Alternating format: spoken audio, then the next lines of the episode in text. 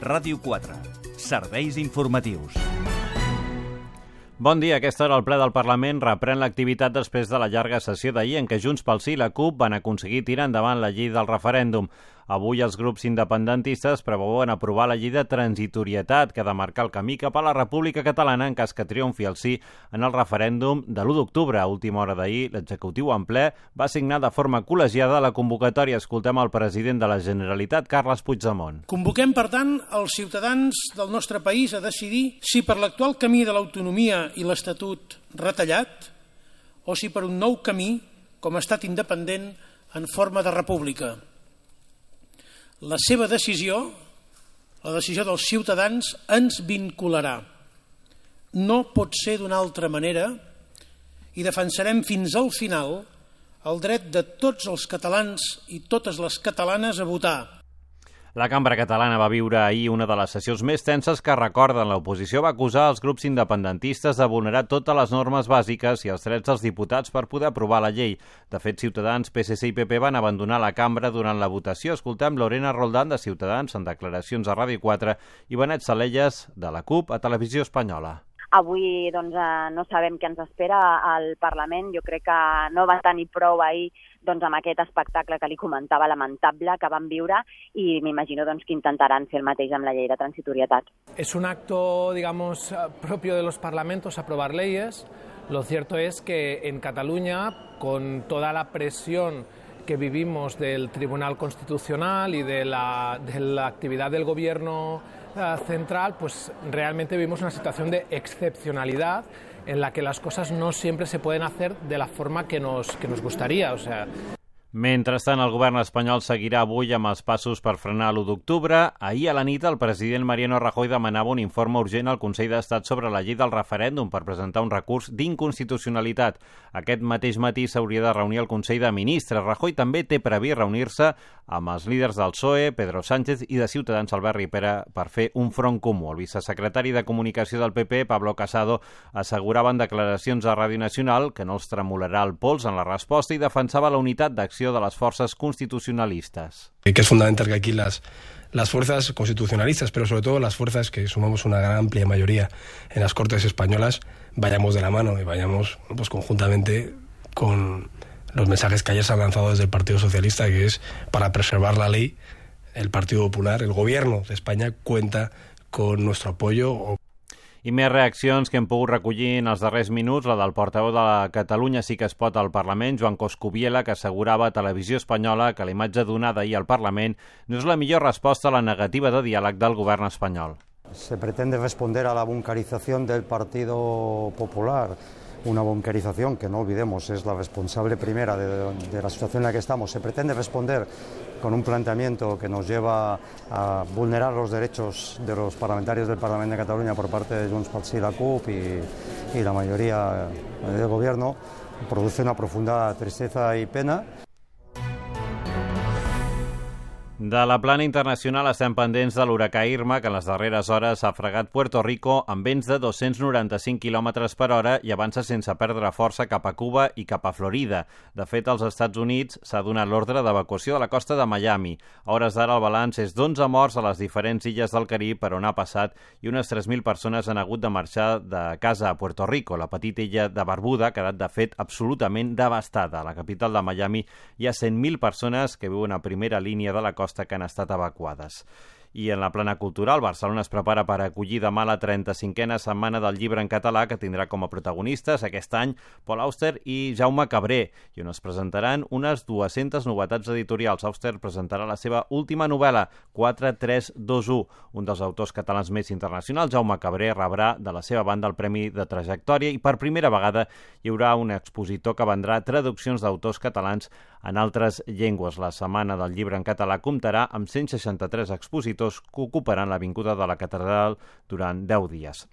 I pel que fa al temps, avui s'espera que el sol s'acabi imposant en la major part del territori una vegada hagin desaparegut, finalment les nuvolades que hi van deixar fortes precipitacions, especialment al litoral. Les temperatures no han de variar gaire, tret de Lleida i Tarragona, on es preveu que baixin una mica. Les màximes tornaran a estar en torn als 27 graus a Barcelona, Girona i Tarragona i als 30 a Lleida. Doncs de moment ho deixem aquí, tornem amb més notícies a la sintonia de Ràdio 4 a partir de les 11.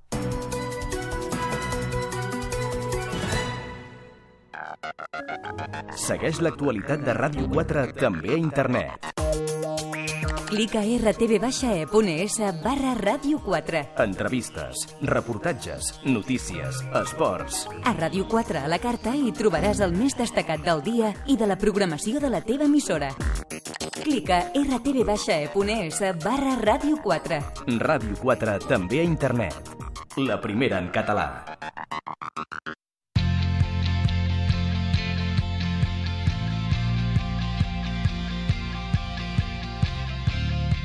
Al matí a Ràdio 4 amb Ramon Castelló.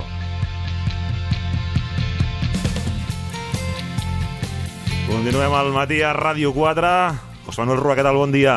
Molt bon dia. És dijous, és dijous, no és divendres. Aquesta temporada encara us queda un dia fins al cap de setmana, és a dir que dos, en aquest cas, avui i, i demà. Eh, habitualment aquesta secció portava les, uh, les, les tres temporades anteriors al divendres, aquesta, aquesta quarta doncs anirà els dijous. El professor d'Història Contemporània de la Universitat de Barcelona, investigador del Centre d'Estudis Històrics Internacionals, uh, José Manuel Rua, ja sabeu, amb aquest objectiu d'intentar entendre coses de la realitat que, que, ens, que passen al dia a dia, notícies que hi ha, veure doncs, eh, que les coses no passen perquè sí, eh, normalment, eh, sinó que hi, ha una, que hi ha una prèvia històrica eh, recent que pot explicar-les, o no tan recent. I avui el, el, el lloc on ja vam parlar eh, de, de, del tema de Corea, perquè com que ja portem temporades, al final... És un tema que, que no s'esgota. No s'esgota, i tampoc al final temes nous ja, ja en anirem trobant, però, però clar, eh, la setmana en fi, en què doncs, en Corea del Nord ha posat sobre la taula el tema de la bomba d'hidrogen, ha, ha, ha fet volar un míssil per sobre de Japó, que no és, no és poca cosa, doncs, eh, i, i demostrar que té aquesta, aquesta capacitat ens serveix per també analitzar com són aquestes, al marge de per què existeix Corea del Nord eh, i com, que és el que vam explicar en anteriors temporades, les relacions que hi ha entre els països de la zona. Exacte. Comencem el curs amb assignatures pendents del curs passat, com és el tema de Corea, la qüestió coreana. Mica de repàs. Sempre arrosseguem. No, no, no acabem de treure de sobre aquest, aquest conflicte i aquesta qüestió. No, avui potser és una bona oportunitat, més enllà de repassar la història de Corea del Nord i de la divisió eh, de la península, i d'on sorgeix el règim actual de Kim Jong-un, com va sorgir el, mm -hmm. el seu avi Kim Il-sung o el seu pare Kim Jong-il, és la influència, els límits de la influència, les relacions de Xina i Corea del Nord. Uh -huh. Perquè sempre que parlem de com influenciar per poder reconduir la situació tensa que està vivint en aquests moments en Corea del Nord, sempre surt el nom de la Xina i quin paper pot jugar la Xina per reconduir aquesta situació. I explicarem quines són les relacions històriques, per què la Xina és tan influent a Corea del Nord, però també explicarem les seves limitacions. O sigui, Xina condiciona, Xina influeix, però Xina no mana sobre Corea del Nord. Que és uh, un error que a vegades podem cometre. Podem cometre o... de que eh, Corea del Nord és un estat titella de la Xina. Jo no, això no ho diria mai. Això no ho diria mai, perquè tenen tensions i tenen conflictes també entre ells. Ara, Clar, anava a fer un paral·lelisme, seria com quan no, es deia que Cuba i Rússia, per exemple, bé, poden tenir interessos propis. Poden tenir interessos propis. Cuba que no coincideixin. De, exacte, tractats de cooperació, que ara explicarem mm -hmm. quins són, mm -hmm però també tenen autonomia i poden tenir, poden topar en algunes coses. Amb algunes coses. Sí, de què estem parlant de Xina? Xina estem parlant de l'aliat més important de Corea del Nord, del règim estalinista, eh, -huh. monàrquic, perquè és per successió hereditària, eh, tot i que no està establert a la Constitució o al, a, la, al, a la llei fonamental que eh, regeix la República de, de Corea, doncs aquesta monarquia estalinista eh, el seu principal soci comercial i el seu principal aliat polític i militar és la Xina. I Clar. quan dic que és el principal soci comercial, vull dir que el 90% del comerç exterior de Corea del Nord és amb la Xina. El 90%. 90%. 90%. Sí, principal client i proveïdor. Client i proveïdor. Llavors, eh, què envia Corea del Nord a la Xina? Doncs alguns productes manufacturats i carbó. I també, eh, doncs, eh, a menjar, però de, diguem-ne de productes de la mar. Val. D'acord? Productes marítims. I què rep a canvi? Doncs aliments i sobretot petroli. Petroli. Corea del Nord està molt interessada en el petroli. Molt interessada. Sense el petroli, doncs, pateix molt la seva economia. Llavors, el 90% del seu comerç passa per Xina, que és el seu principal aliat comercial, però també és un soci militar. I per això ens hem de remuntar un altre cop a la història i hem de veure d'on ve aquesta aliança. I l'aliança ve des del mateix moment fundacional de la República de Corea del Nord, de la República Popular de Corea del Nord. I això ve, doncs, quan l'any eh, 1948 es construeix aquesta república, uh -huh. amb la part nord, on han arribat els soviètics després de la Segona Guerra Mundial, expulsió dels japonesos, i allà Kim Il-sung es col·loca com a principal líder de la part nord del país. I la part sud quedarà sota influència americana, amb bases americanes. Doncs, a partir de l'any 50, Sí. ja tenim una reunió entre Mao Zedong, el president de la República Popular Xina, i Kim Il-sung, on Mao Zedong dona el vistiplau a la invasió de Corea del Sud. Val. Cosa que els soviètics no està clar que estiguin assabentats, ni molt menys que estiguin d'acord. Però Mao sí. Però Mao sí. Llavors, Kim Il-sung, amb el recolzament de Mao Zedong, comença la guerra de Corea. Val.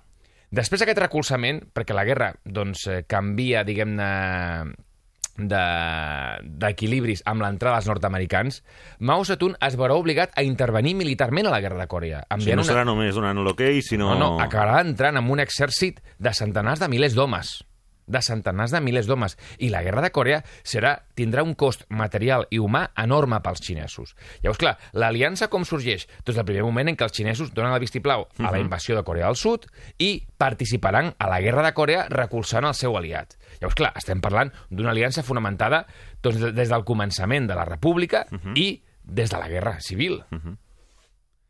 Llavors, eh, a partir d'aquí què trobem? Doncs una cooperació que a l'any 1961 es materialitza formalment amb un acord de cooperació militar i econòmica. I aquest 1961, aquest acord de cooperació militar i econòmica, parla d'aquests intercanvis de Mhm. peix eh, per carbó o de productes manufacturats per més aliments, parla d'això, Mhm. però també parla d'assistència militar en cas de que Corea del Nord sigui atacada. Val. I això és important. El Això 1961... és més important que el peix i és que... més important que el peix i que, que el carbó. El petroli també és important, El petroli també és important, però, però això més. això és molt important. Llavors estem parlant de Això que... explica potser que... Explica moltes coses. On estem ara, sí. 1961. Si Corea del Nord és atacada per algú, Xina Entra està obligada a intervenir. Mhm. Aquest acord es renova cada 20 anys. Val. Es va renovar el 1981. Es va renovar el 2001. I a data d'avui encara és vigent. Fins quin any és vigent? 2020. Fins 2021. Què passarà el 2021? Això no ho sabem. Però a data d'avui aquest acord és vigent. Això vol dir automàticament que si hi ha una, un conflicte militar, una, una acció bèl·lica contra Corea del Nord, Xina es veu obligada a actuar? No tan ràpid. Però clar, Xina, després parlarem de quins interessos té en aquesta península de Corea. I Xina, veient que el règim de Kim Jong-un doncs, està una mica descontrolat Uh -huh. en la seva onada doncs, eh, de proves nuclears i de desafiaments també als veïns regionals, doncs Xina ha puntualitzat que si les agressions les comença Corea del Nord, ella no entén que es vegi obligada a intervenir. Ja, O sigui, jo intervinc... en si defensa de... en defensa, però si tu ets qui comença l'agressió militar, això jo interpreto que l'acord diu que, que no, no estic m'afecta. obligat. Què denota això? Que malgrat que són socis, estem parlant de que el 90% del comerç de Corea del Nord està relacionat amb Xina i sense les fonts d'energia xineses com el petroli, Corea del Nord doncs, entraria en col·lapsar gairebé. Tot i això, hi ha conflictes. Conflictes per al tema, pel tema de, de la pesca. Hi ha hagut eh, vaixells eh, pesquers eh, xinesos que han estat eh, doncs, eh, fet presoners per Corea del Nord. I han tingut conflictes per això. Però també han tingut conflictes polítics. Als anys 60, s'hem de remuntar una mica, als anys 60, quan comença la revolució cultural de Mao, el 1966, que és aquest moviment polític que fa Mao per recuperar el poder que ha perdut a la Xina, i crea una revolució cultural que aboca gairebé la Xina a una guerra civil i a un conflicte intern doncs, eh, duríssim, doncs en aquest context Corea del Nord s'espanta del que està passant a la Xina. I Kim Il-sung no vol una revolució cultural a Corea del Nord, que posi tot eh, doncs, eh, en l'aire i que qüestioni el seu poder. I acusa, des del diari, des del Partit dels Treballadors de Corea, s'acusa a Mao de ser, literalment, un boig vell que ha perdut el cap. Ah, no és poca cosa, eh? No es poca cosa, ¿eh? Entre camaradas, ¿eh? Eres un viejo loco que ha perdido la cabeza. Un vell boig que ha perdut el cap. Com, re com responen els guàrdies rojos, la Guàrdia Roja Sí. de la Revolució Cultural cap a Corea del Nord? Sou uns revisionistes. Que és el pitjor que se li pot dir en el llenguatge marxista a un presumpte camarada. Si es diuen revisionista, és molt fort. Això ja és que ja no ets comunista. Ets un revisionista. Estàs liquidant la teoria del partit. Llavors, els 60 tenen una època de crisi, perquè la revolució cultural no acaba d'entrar en sintonia amb el sistema que està establert a Corea del Nord. Més enllà d'això, les diferències ideològiques també són importants, perquè a vegades pensem, no, uh, són tots comunistes. Mm, No anem tan ràpid, tampoc. A Xina tenen una versió del leninisme impregnada de capitalisme salvatge en moltes zones comercials. Una versió molt peculiar. Amb alguna idea, més, més aviat eh, herència cultural històrica de Mao Zedong. A Corea del Nord, més que marxisme, tenen una ideologia pròpia que es diu Juche. Juche. Juche. Ells són seguidors del Juche. Què és el Juche?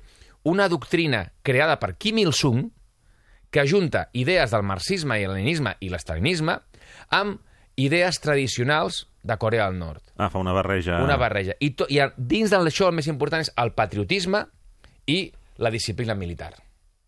I la vocació de servei al país, a la pàtria, i amb això la disciplina militar i la voluntat de defensar la pàtria són importantíssimes. És patriotisme, nacionalisme eh, i algunes idees doncs, lligades a la tradició cultural coreana, nord-coreana. Això és el Juche.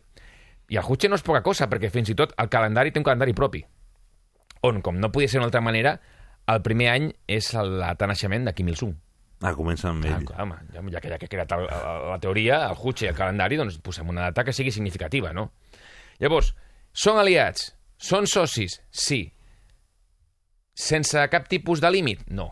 Han tingut conflictes al llarg de la història, tema revolució cultural, tenen diferències ideològiques Mhm. importants i tenen conflictes, com per exemple pel tema de la pesca. Val. Ara, per què a Xina li interessa tant defensar Corea del Nord? O millor dit, per què Xina sempre posa obstacles i és reticent a augmentar les sancions contra Corea del Nord? Perquè Xina ha condemnat les proves nuclears, però sempre és la més reticent a que les sancions siguin més contundents i augmentar el bloqueig, Ja. sigui de combustible o sigui d'aliments, que podria provocar doncs, eh, caresties importantíssimes Mhm. a Corea del Nord. Perquè aquí no, no hem d'oblidar tampoc en quina situació està Corea del Nord. Corea del Nord té, des del 2016, segurament, més de la meitat de la població, el 60% de la població, en risc alimentari. Per una sequera que va haver el 2015 i per inundacions eh, terribles al 2016. Llavors, això acaba Aquesta amb les... combinació va... Aquesta combinació, sequera, per després inundar els camps, ha provocat una fam, una gana terrible. No comparable a la- dels anys 90, Mhm.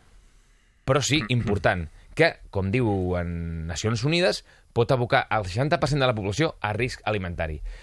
Davant d'això, com actuen? Doncs Estats Units, per aturar la, les pretensions nord-coreanes, vol augmentar la pressió Apretar. apretar.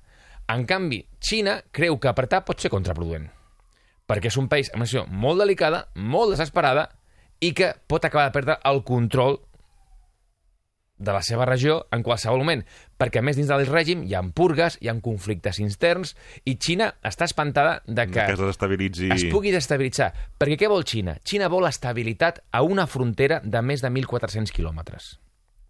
Això no ho podem oblidar. Xina comparteix amb Corea del Nord una frontera de més de 1.400 quilòmetres.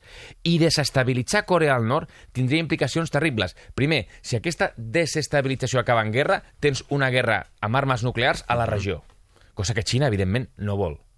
Però, a més, si hi ha un conflicte militar, Xina es veuria abocada a suportar una llau de centenars de milers de refugiats Clar. que podrien desestabilitzar no la península de Corea, sinó Xina.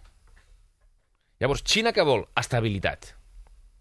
I tampoc vol, no ho podem oblidar, geopolítica, no vol tenir tan a prop els 30.000 soldats nord-americans que estan a la península de Corea, a Corea del Sud. Clar, i a més a més mm, tens aquest rol d'intermediari, diguéssim, de persona que controla més o menys allò, que també això et situa en un tauler de... Et situa en una posició eh, important, però també Ja hi, delicada. par ja hi parlo jo, ja, diguéssim. ja, ja hi parlo jo, que a mi potser em farà cas. Sí. Llavors, així com els Estats Units disposa, està disposat a augmentar les sancions, Xina és partidària de l'altra estratègia. Mhm. Hem d'augmentar l'ajut econòmic, hem d'augmentar l'ajut amb aliments, per reconduir la situació al diàleg i a desmantellar el programa nuclear de Nord-Corea. No està clar quina de les dues estratègies eh, pot ser més efectiva. No està clar. Però no podem oblidar que amb l'actual estratègia nord-coreana eh, no podem dir amb seguretat si és una demostració de força per evitar qualsevol intent d'agressió Yeah. o si s'estan situant de cara a un futur diàleg i poder tenir més eh, arguments i més força a una futura taula de negociacions. No està clar. Xina el que no és partidari és d'augmentar les sancions i creu que es pot reconduir en base a una altra tàctica. Però eh, tampoc té tanta influència com pensem. Té influència, però creu que si va un pas més enllà, podria perdre aquesta influència. Aquesta és la contradicció xinesa. Tot i que és el soci militar, el soci comercial, però no oblidem la geopolítica. Té força, però no ho controla del tot. Té força, però no ho controla del tot. Té força, però no ho controla tot. Pensem que Xina no vol ni refugiats a la seva frontera i tampoc vol 30.000 marines a la seva frontera. I considera que dins de la regió Corea del Nord estableix una funció de coixí Uh -huh. respecte a l'expansionisme eh, nord-americà en aquella zona del món. Llavors, què interessa? Que desaparegui Corea del Nord? No. Que entrem en un conflicte militar? Tampoc. Què interessa? Que restabilitzi la situació. Això és el que vol la Xina, que restabilitzi. I per això té diferents estratègies. Però no són el mateix Corea del Nord i la Xina. No tenen interessos comuns en tot. Xina està descontenta amb el programa nuclear nord-coreà. No vol tensions nuclears tan a prop de la seva frontera. Xina està descontenta amb aquest programa nuclear. I aquí ve una altra pregunta. Doncs per què el van ajudar a construir aquest programa? No, és que no, va- no van ser els xinesos. Ah, no? No. Aquesta és una idea que la gent acaba a vegades Ha calat, confonent. sí. No, no, els xinesos no col·laboren amb el programa nuclear nord-coreà, ni els soviètics.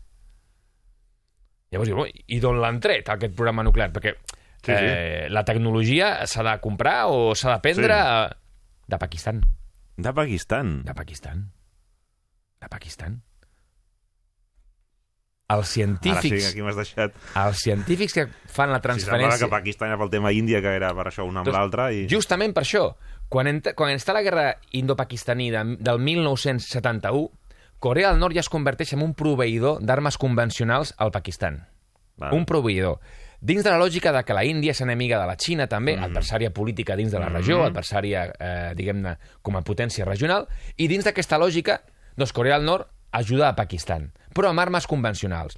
A partir d'aquesta col·laboració s'intensifiquen els contactes i els lligams, i es produeix un intercanvi. Què li interessa a Pakistan?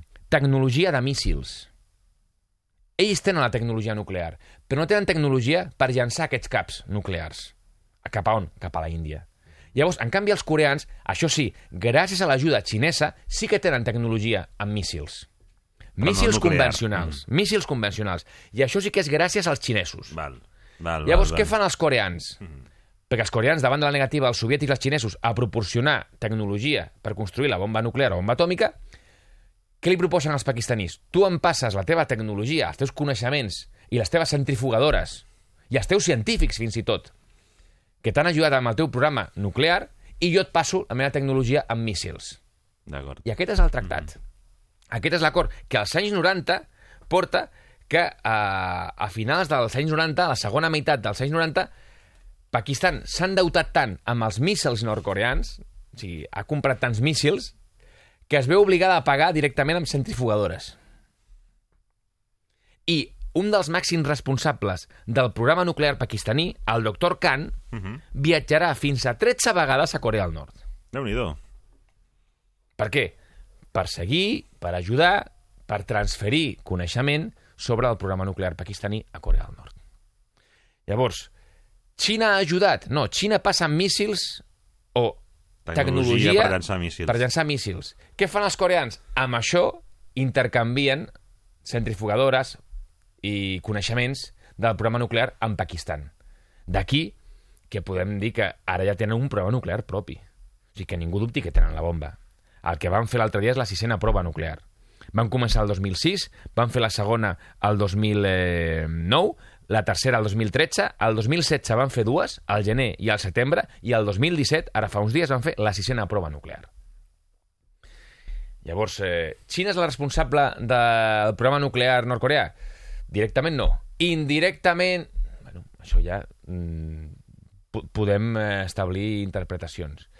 El que és evident és que ara tenen la, no només la bomba atòmica, sinó una bomba d'hidrogen, que ja no funciona per, eh, per fissió nuclear, funciona per fusió, i és molt més potent, i a més d'això, a vegades la gent ho confon, els nord-coreans fan dos tipus de proves. Fan proves nuclears uh -huh. i també fan proves de míssils per veure l'abast dels míssils.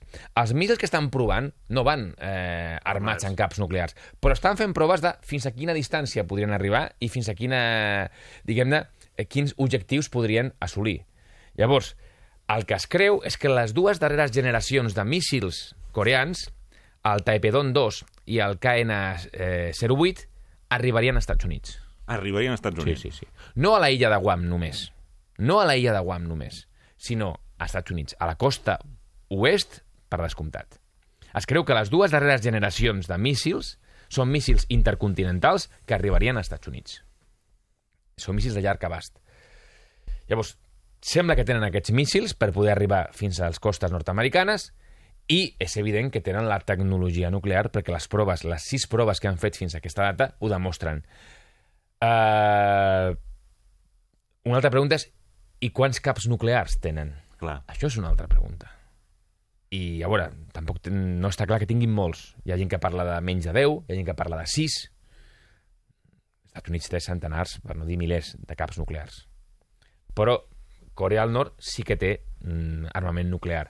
Llavors, en tot això, Xina explica moltes coses de què passa a Corea, però Xina no ho explica tot perquè si no fiquem altres sectors, com per exemple doncs Pakistan, doncs acabarien sense entendre altres coses. I si no entenen tampoc que els coreans tenen autonomia per prendre decisions eh, pel seu compte, doncs podem a vegades doncs, sobredimensionar el paper que juga eh, Xina, tot i que Xina juga un paper fonamental. Uh -huh. De la mateixa manera que he dit això, dic una altra cosa. Sense la participació xinesa no hi, hauria, no hi haurà solució a aquest conflicte. Perquè Xina és l'única que pot condicionar sense veure's de forma hostil a Corea del Nord. Sense la participació xinesa no hi haurà solució en aquest conflicte. Doncs uh, alguna cosa per acabar? No, uh, l'únic és que hem de saber establir les diferències, els matitxos, perquè si no a vegades generalitzem i no, eh, Xina i Corea del Nord són socis. Xina i Corea del Nord són socis, però tenen diferències. Hem de saber establir els matitxos, les característiques i els interessos diferenciats perquè si no acabaríem oblidant que sí, Xina tenen una versió molt particular del marxisme lligat amb el capitalisme salvatge, però és que a Corea del Nord directament tenen una cosa que se'n diu Juche. Ja m'ha pres una cosa més. Investigador del Centre d'Estudis Històrics Internacionals i professor d'Història Contemporània, José Manuel Rua. Gràcies. Un plaer, com sempre, tornar. Al matí a Ràdio 4, amb Ramon Castelló. Informació i anàlisi d'actualitat des de tots els punts de vista entreteniment i propostes a l'abast de tothom. Al matí a Ràdio 4, amb Ramon Castelló.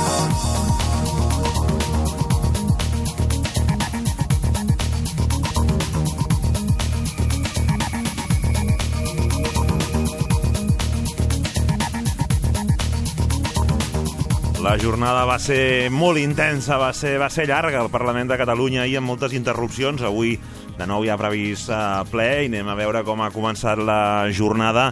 Allà hi ha la Rosa Cervantes. Què tal? Bon dia. Bon dia, doncs, al ple. Ha començat a les 10 del matí amb el debat de la proposició de llei de creació de l'Agència Catalana de Protecció Social, que és la futura seguretat social, una de les estructures d'estat que dissenyen els independentistes de cara a la República Catalana, a la que volen anar amb el referèndum de l'1 d'octubre convocat ahir. A aquesta hora intervé el portaveu de Catalunya Sí que es pot, Joan Coscubiela. Treballen, doncs, amb un dels punts que estaven previstos pel ple ordinari. S'espera, però, que igual que ahir, Junts pel Sí i la CUP demanin una alteració de l'ordre del dia via article 81.3 del reglament per debatre la llei de transitorietat jurídica que ha admès aquesta matinada la mesa.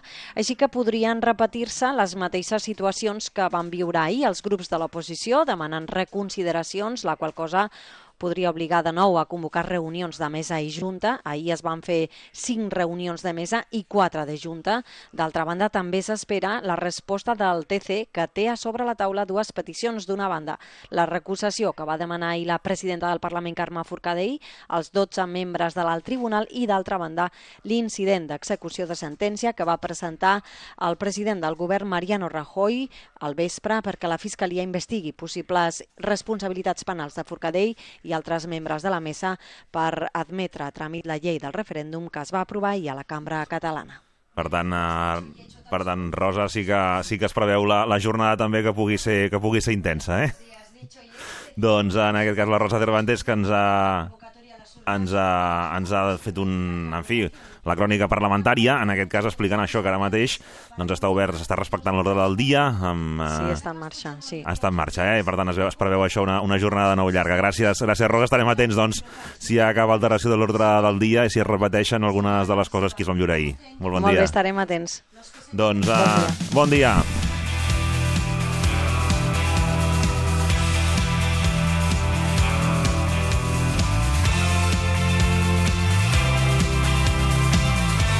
Al matí a Ràdio 4 amb Ramon Castelló. Informació i anàlisi d'actualitat des de tots els punts de vista.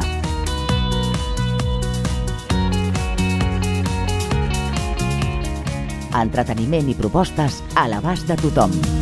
Amb Ramon Castelló. When you look so good, the pain in your face doesn't show.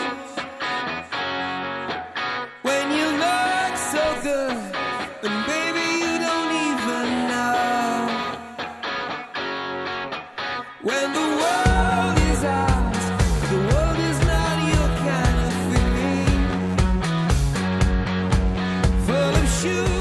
Tenim a punt la recomanació, la prèvia de la recomanació, perquè tindrem molt més temps a partir de dos quarts de dotze, aproximadament, quan amb la Lorena Mola Rosa Diego farà la recomanació, però per un titular, a una prèvia. De què anirà avui, Rosa? Bon dia una, de nou. Bon dia de nou, Ramon. Uh, novetats musicals, entre d'elles aquesta que està recent sortida del forn, va sortir ahir.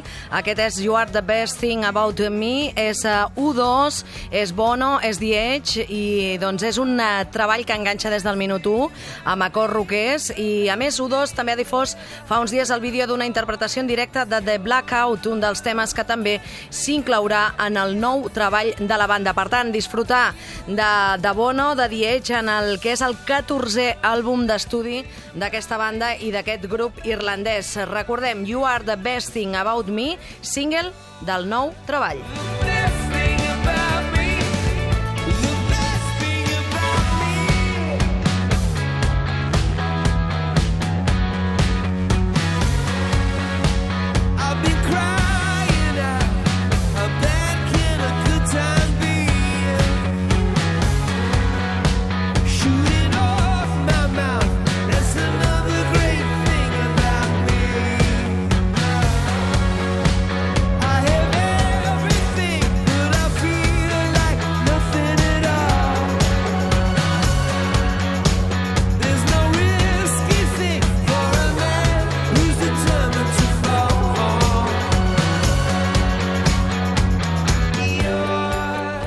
Si teniu ganes de més, us heu quedat més ganes, ja sabeu, la recomanació serà ampliada per la Rosa quan siguin dos quarts aproximadament, eh, cap a dos quarts de, de 12, una, una mica abans, una mica després, però estigueu, estigueu atents. Ara, però, el matí a Ràdio 4, moment de retrobaments i de compartir amb vosaltres com consolidar les relacions d'estiu. Qui és que ho sabrà això? Aranxa Coca.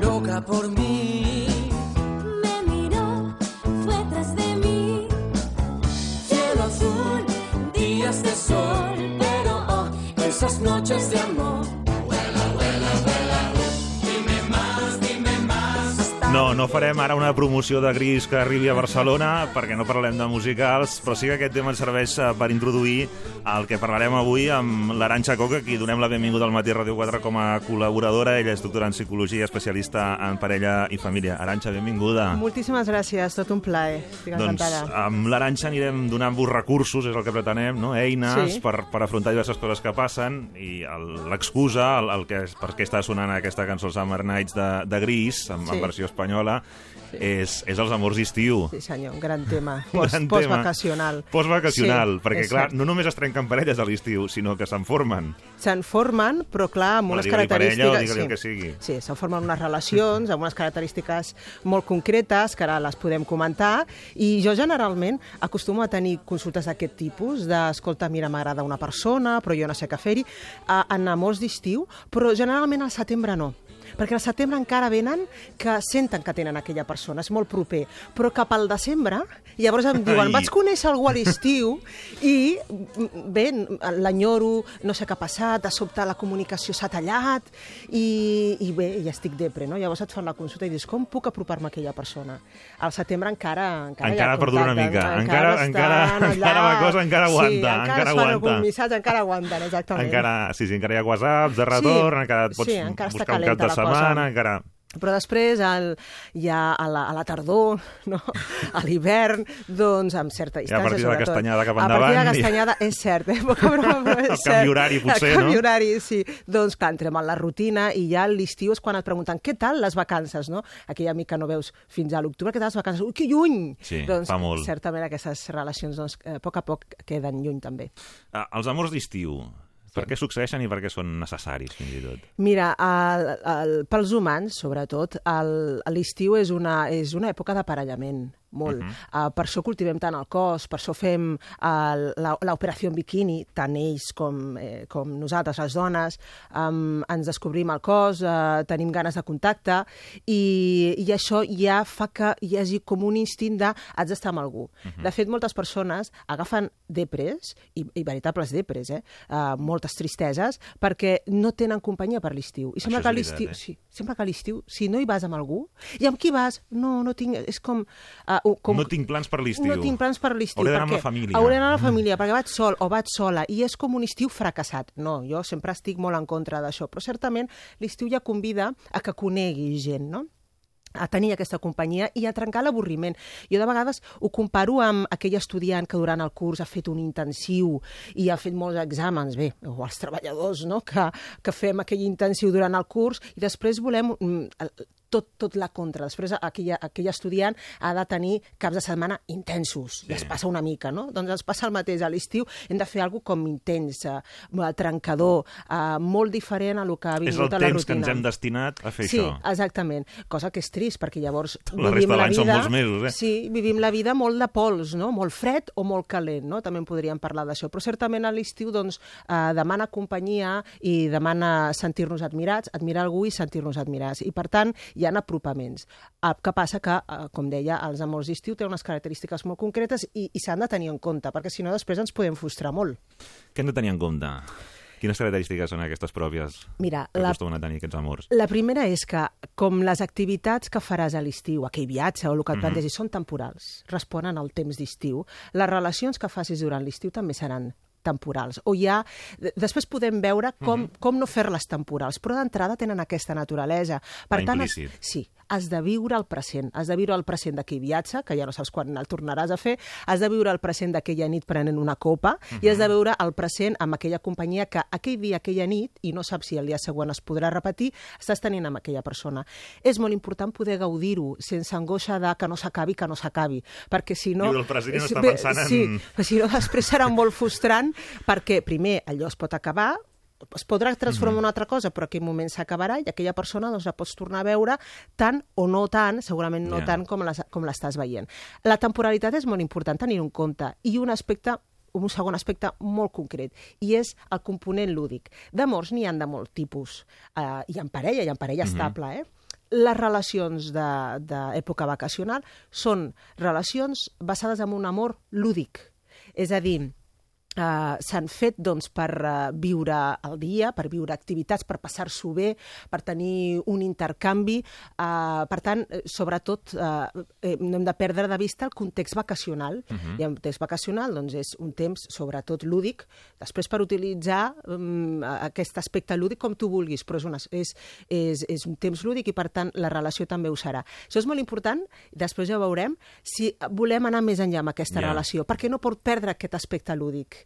De vegades hi ha relacions eh, que es formen en aquest, eh, en aquest temps vacacional que ell o ella s'espanten si entres en profunditat en determinats temes, perquè dius, ja no ens estem passant bé, estem fent una anàlisi de les nostres vides, ens estem explicant uh, com ha sigut el curs i, el, i, el nostre, i, i els nostres problemes, no?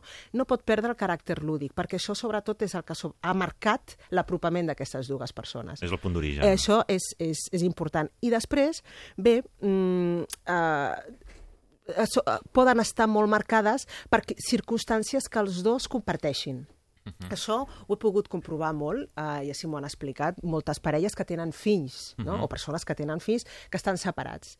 Uh, quan van a algun destí amb les criatures i veuen doncs, un, un, un papà o una mamà Mhm. sol, sospiten que millor també és separat com ell o com ella i té nens, doncs generalment acostuma a ser un, un punt d'apropament les criatures, no? Ai, Clar. quan, quants anys té la teva? Ai, doncs mira, és com el meu, no? Però, i, i ja està. Heu anat a ja aquella sí. platja que està molt més platja, bé, que l'aigua no sé què. Eh, Sí, certament. Aquest és, un, és una circumstància compartida que afavoreix que aquestes dues persones s'apropin no? i parlin de, centrats en temes actuals, de Mhm. què feu, on heu anat, Mhm. eh, com es diuen els teus nens, o- on van habitualment a l'escola, i una altra circumstància molt, molt, eh, que es es repeteix bastant i que també ajuda que dues persones doncs, s'apropin, és, uh, és, és quan són guiris, quan Mm. van a l'estranger, i imagina't, doncs això, moltes vegades ho hem sentit, no?, que te'n vas, no sé, jo que sé, a, a Londres o a Nova Sí. York i et trobes el català, Sí. allà a l'aeroport. I sents parlar, i dius- Sents parlar, ai, ets català, jo també, d'on vens?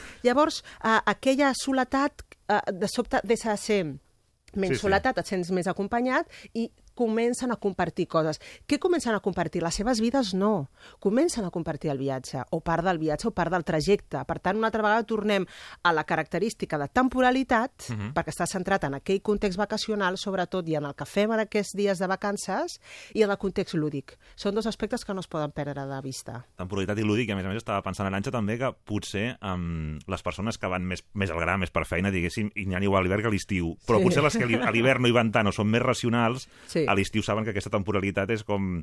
Potser em deixo anar una mica més Sí. o arrisco més, És cert. perquè si no això igual no, acaba, no tinc Sí. temps després. Eh, som més desinhibits, això segur, hi ha menys censura, per dir-ho d'alguna manera, menys autocensura, menys repressió, i per tant, i això és algo que jo, bé, quedarà lleig dir-ho, però hem de ser sincers, mm, també hi ha més dissimul. És a dir, Mhm. com que anem... És a dir, dissimul per no dir mentides. De vegades en aquestes relacions temporals no es diu tot, perquè no expliques tota la teva vida, no?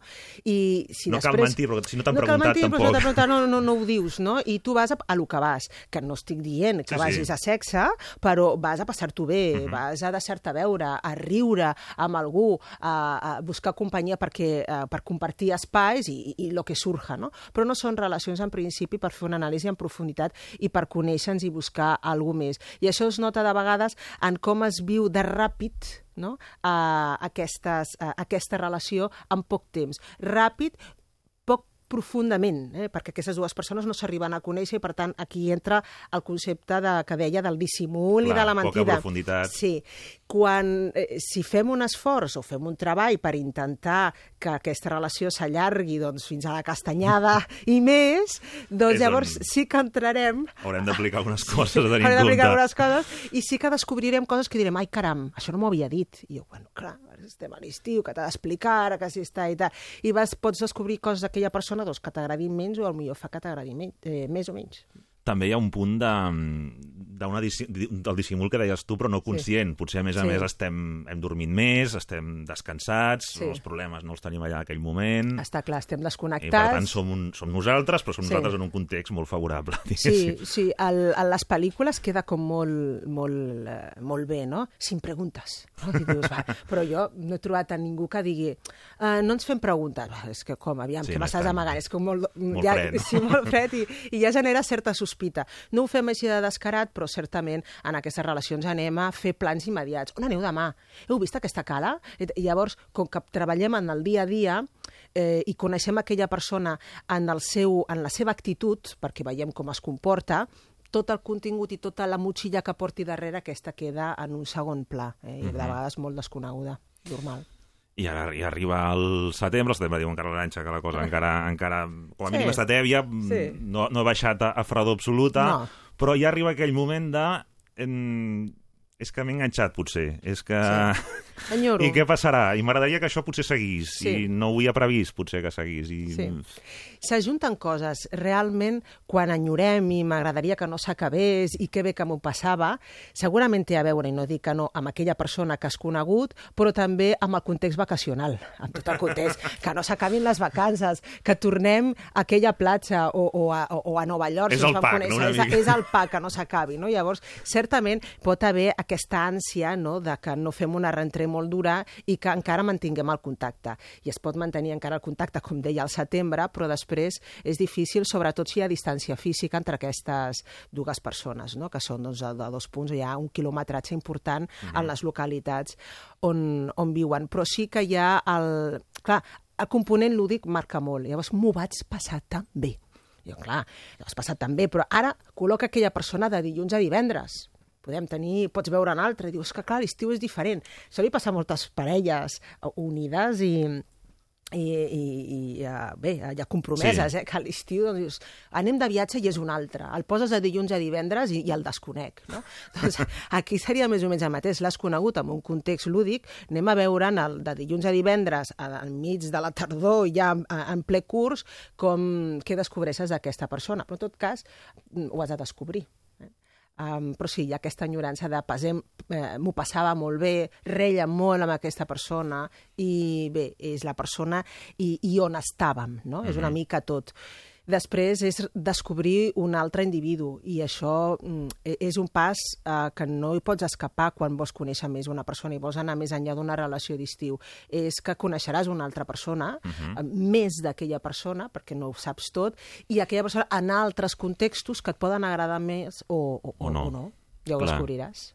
I a partir d'aquí ja comença aquesta, aquesta, aquests recursos que, Sí, que cal tenir aquí. en compte quan... Els eh, doncs, inputs. esclar, Sí. que- Bé, el primer input. Si aconsegueixes tenir contacte amb aquesta persona fins al Nadal, jo no m'agrada posar termes així d'agenda, però n'acostumo a posar, val? Um, Si- si de finals d'estiu a Nadal no han tingut contacte, No, no, mm. mal, ma- malament. Llavors hem de Passem fer... pàgina. Passem pàgina, sí, perquè ara al gener te'n recordes? Ja estem 2017, m'estàs parlant de l'estiu 2016. Llavors, um, si podem allargar el contacte fins a, fins a Nadal, um, la, la cosa té un molt bon pronòstic, perquè no entra en l'oblit, uh, no, no hi ha interferències, però poden haver interferències, família, altres persones Clar que que no. coneixes. Um, llavors, quants menys interferències en aquest sentit, i per tant, més contacte has tingut, si em dius, no, no, hem anat fent i mira, mm, ens tornem a trobar al Nadal, bon senyal. Eh? Mhm. Vol dir que aquella estàs entrant, ara sí, no a gaudir d'un temps amb una persona, sinó estàs entrant a conèixer una persona. Llavors, com ens ho fem per arribar a Nadal? Clar. com, com arribem Com passant la encadenem una cosa amb castellana? l'altra, d'aquesta poca profunditat i aquestes ganes de Exactament. conèixer... El factor lúdic, tornem-hi.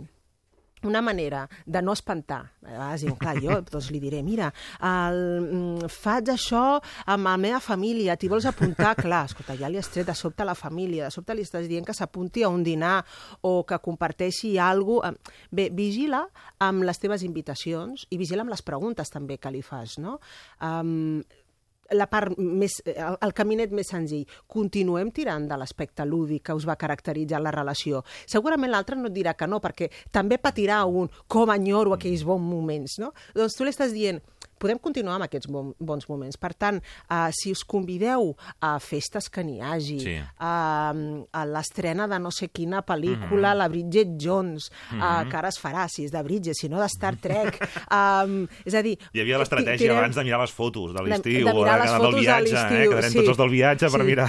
Però uh, ara és com... Ara és ja una no, mica, no, eh, sí, ja està, això no serveix. És, és ocasional. Has vist Sí, aquesta foto, sí. però fer un passe de no, fotos... No, és una més anar, de anar a buscar això, no? Fan un Sí, festival, un exacte. aniversari, el, el que Escolta, sigui. que la festa no decaigui, que, val, que, que continuem, ens ho podem eh, passar bé i podem tenir els nostres moments lúdics, encara Aquest que grup que ens agradava, acabat. saps, mira, toquen a Natal. Toca, exacte, llavors és, mm, continuem estant amb una relació de present, d'anem a gaudir actes concrets, situacions concretes, sense entrar i espantar l'altre, en, a convidar-lo a que s'apropi més a la nostra vida o de sobte nosaltres començar a fer preguntes per apropar-nos més a la vida de l'altre. No? En canvi, si fem a través de... Eh, ens ho passàvem molt bé, podem continuar, eh, dona més continuïtat a aquella relació Clar, i més sentit. sentit, té clar. més sentit.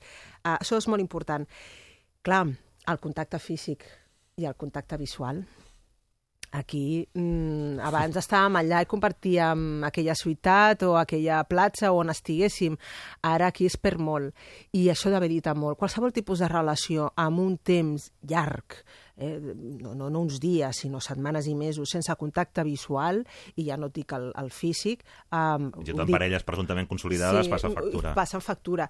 I dic visual i físic, perquè la videoconferència, mm, bé, té un límit. l'Skype eh? Aquí- té un límit, eh? és, és un dia puntual, és...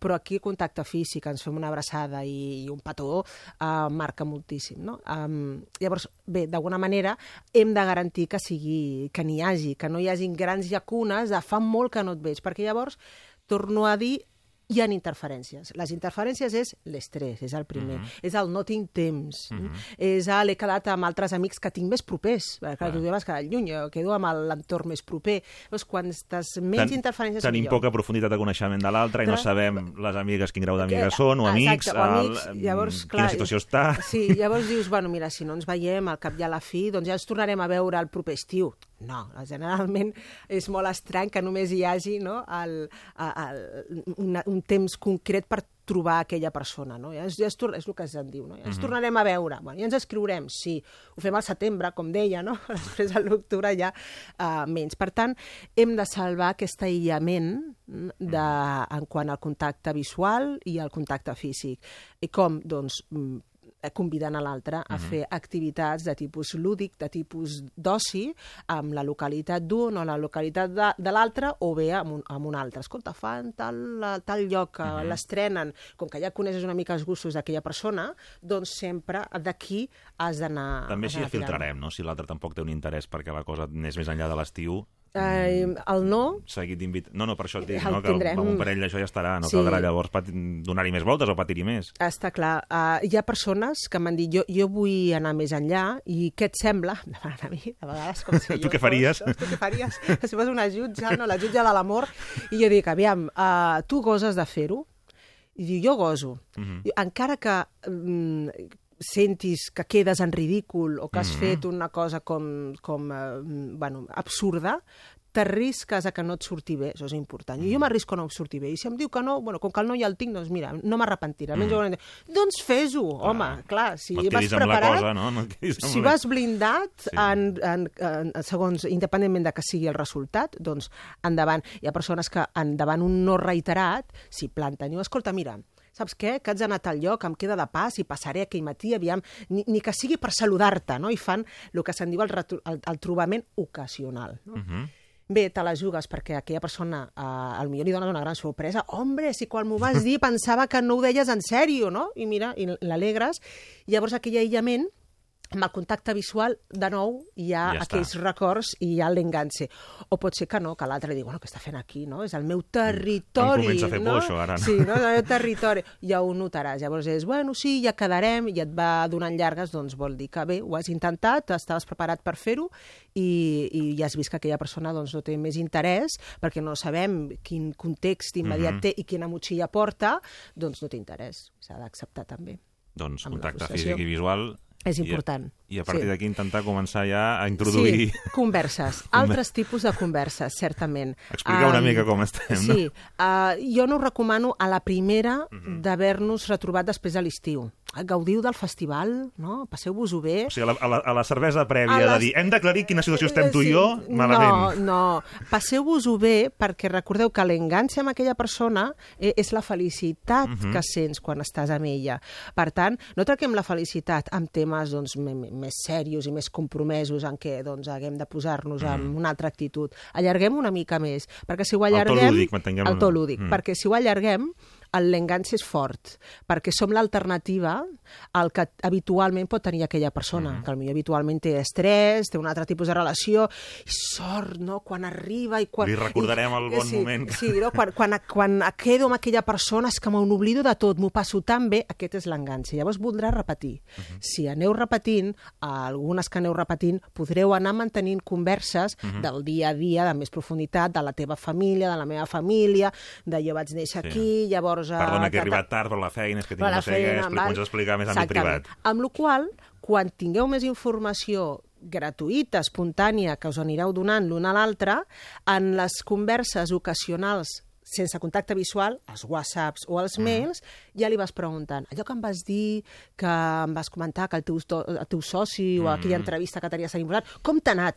Llavors ja anem entrant en em preocupo de tu, de coses importants a la teva vida. Llavors ja anem entrant a un altre nivell de converses i la intimitat ja no està basada únicament en, en l'aspecte lúdic i divertit i de Sabem si té felicitat. moments importants a viure, Correcte. etcètera, no? Si està Ja- patint per alguna cosa Sí. familiar de salut... es va forjant una intimitat entre aquestes dues persones eh, amb, eh, bé, de, de més profunditat i basades en, en l'estima i en l'apreci per l'altra persona, no només perquè ens ho passem bé, sinó perquè m'importes. Eh, comencem a enviar missatges de m'importes de veritat perquè me'n recordo d'aquelles coses que em vas explicar i em preocupo per elles i et vaig preguntant per elles.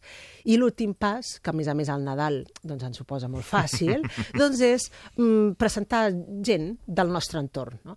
Um, de vegades em, em, em diuen és que no conec cap amic, encara no ha presentat cap amic. Jo, bueno, dona, espera, espera, perquè clar, presentar un amic no és hola, et presento a Pep. No, Sí. és tu t'has d'anar allà o no, no, no Amb- porta Pep aquí, sinó tu has Pep de... i aquest tenen un codi determinat de relació, Exacte, etcètera. has d'anar a aquell lloc, al seu barri, al seu... Clar, no és només el seu amic. Per tant, d'essa ja passareu aquesta, aquesta fase, per una manera, ja us, ah, ja us apropareu, heu de tenir abans converses que afiancin aquesta seguretat i aquesta confiança basada en sensacions d'estima cap a aquella Mhm. persona, llavors ja et presentarà Pep i els seus amics i a la seva família. I al Nadal doncs, ho tenim molt bé, perquè ja són èpoques no?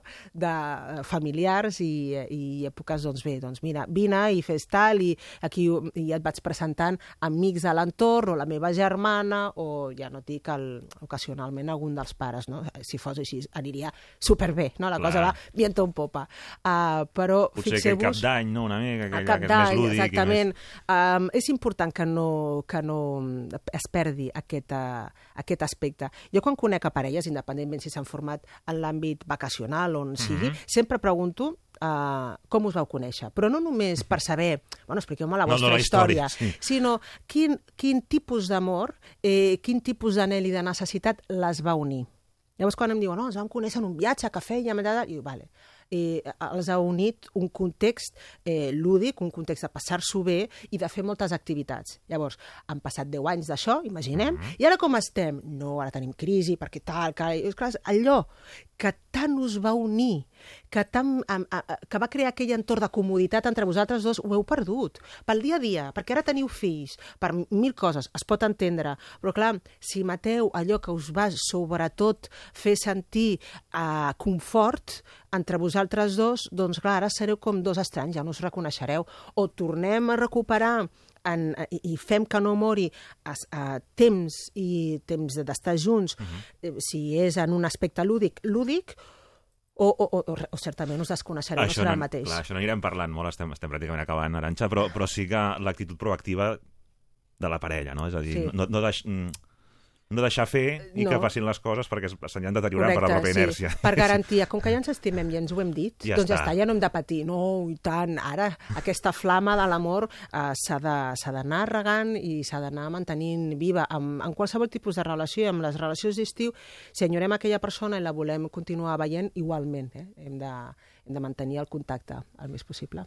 Doncs uh, Aranxa Coca, moltíssimes gràcies. Anirem parlant d'aquestes qüestions. Sí. També els oients al matí a Radio 4 arroba rtbaixada.es si voleu algun tema determinat, com que tindrem molta temporada per davant, doncs ens proposeu. Encantada, Eh, ens tant. els proposeu perquè parlarem amb la Sí. gent de parella, com també en relació doncs, als, als fills, que també és tot un altre, tot un altre món. Però avui ens venia de sí. gust, no les parelles que es trenquen, que també se'n trenquen i ho sabem, sinó les que s'han pogut Sí. eh, començar a formar. Sí, les de la nova espurna, no? que no mori, no? Doncs, Aranxa, sí. moltíssimes gràcies. Gràcies de a reveure.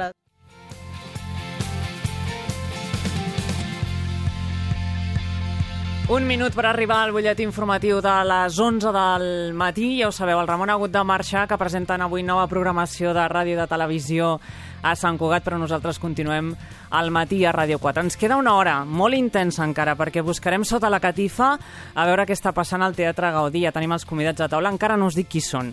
I llavors més coses, perquè acabarem amb el, la recomanació de la Rosa i el Sergi Mas i els Cinquenters. Fins ara.